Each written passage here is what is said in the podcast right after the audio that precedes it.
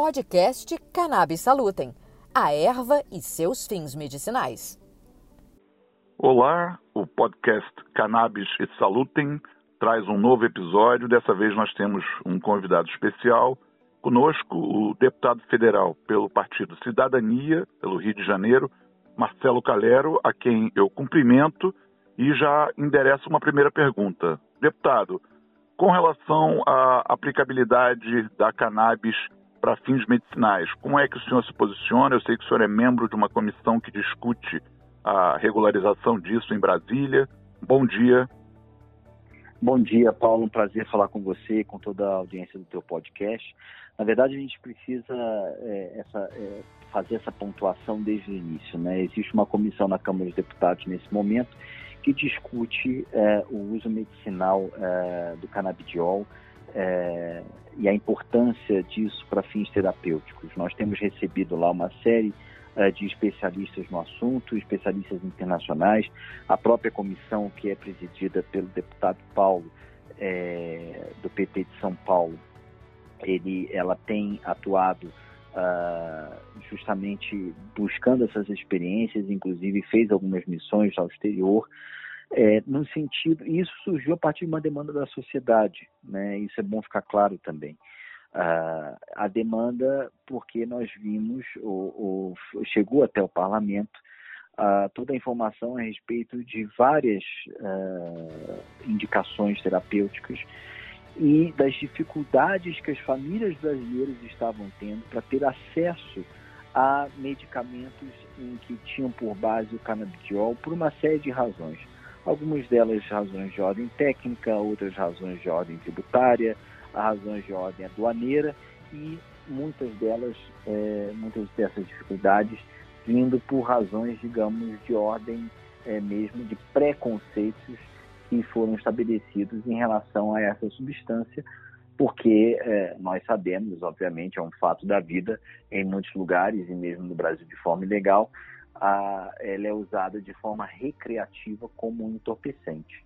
Uh, mas nós devemos lembrar que uh, várias substâncias têm finalidade também, podem ser utilizadas como entorpecente, e isso não diminui e não prejudica a sua finalidade terapêutica.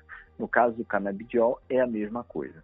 Nós vimos muitas famílias tendo que recorrer a métodos, muitas vezes até ilegais, para obterem um produto. Outras famílias simplesmente não podiam fazer uso porque os custos é, de importação são muito elevados. Então, o que a gente viu foi uma progressiva elitização de um remédio que deveria, é, que em muitos casos é, é, que, é, que é indicado é, por um número de casos muito grande.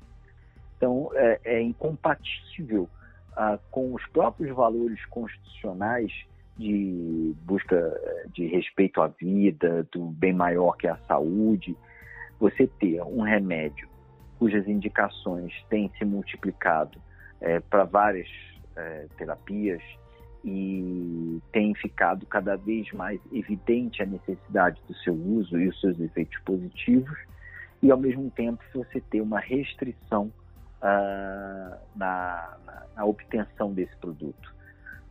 E valores muito altos. Eh, nós temos conversado aqui no podcast com pais de crianças que, por determinadas orientações, necessitam da, da, do medicamento e falam em valores completamente fora de realidade para um tratamento continuado, coisa de 7 mil reais e tudo mais.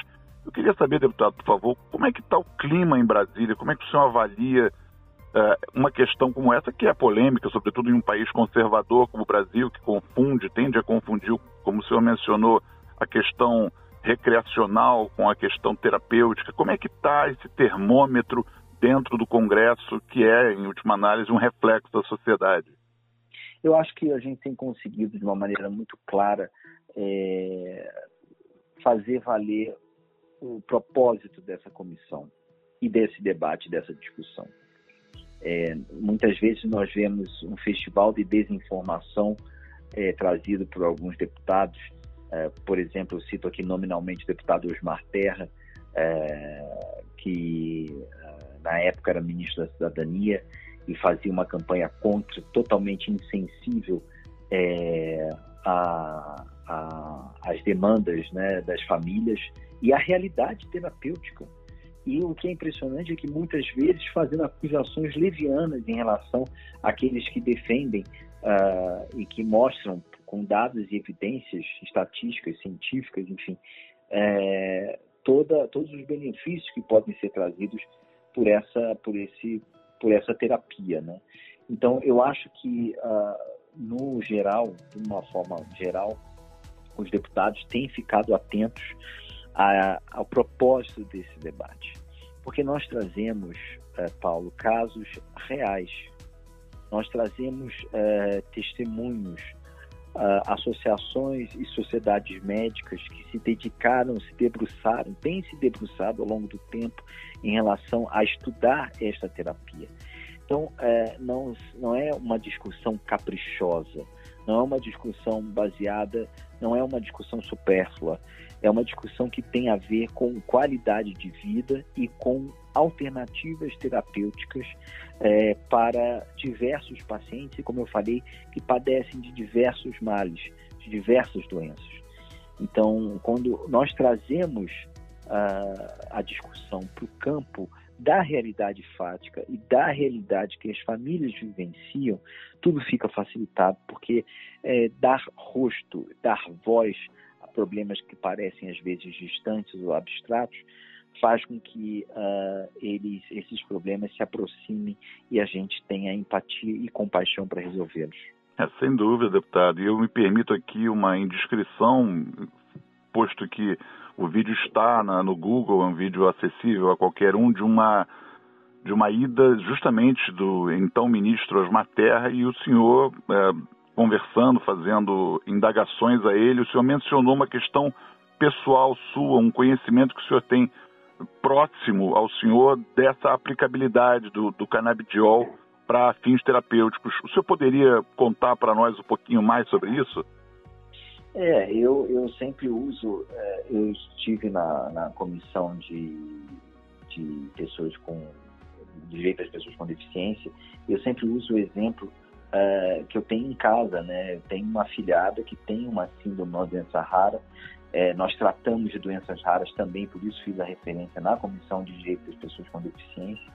É, eu confesso que a partir do momento que eu tive essa filhada, é, é que um, eu passei a me debruçar mais sobre esse assunto, né? As experiências pessoais, elas têm que servir também para nos engrandecer enquanto ser humano e nós aprendermos, né? Então eu me debrucei sobre uma síndrome sobre a qual eu nunca tinha ouvido falar e que é a síndrome mais provável, veja, o diagnóstico não conclusivo, a síndrome mais provável da minha afilhada, que é a síndrome de West.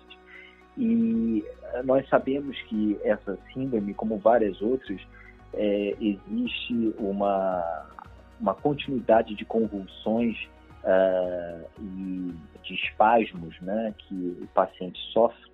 No caso da minha filhada não é diferente.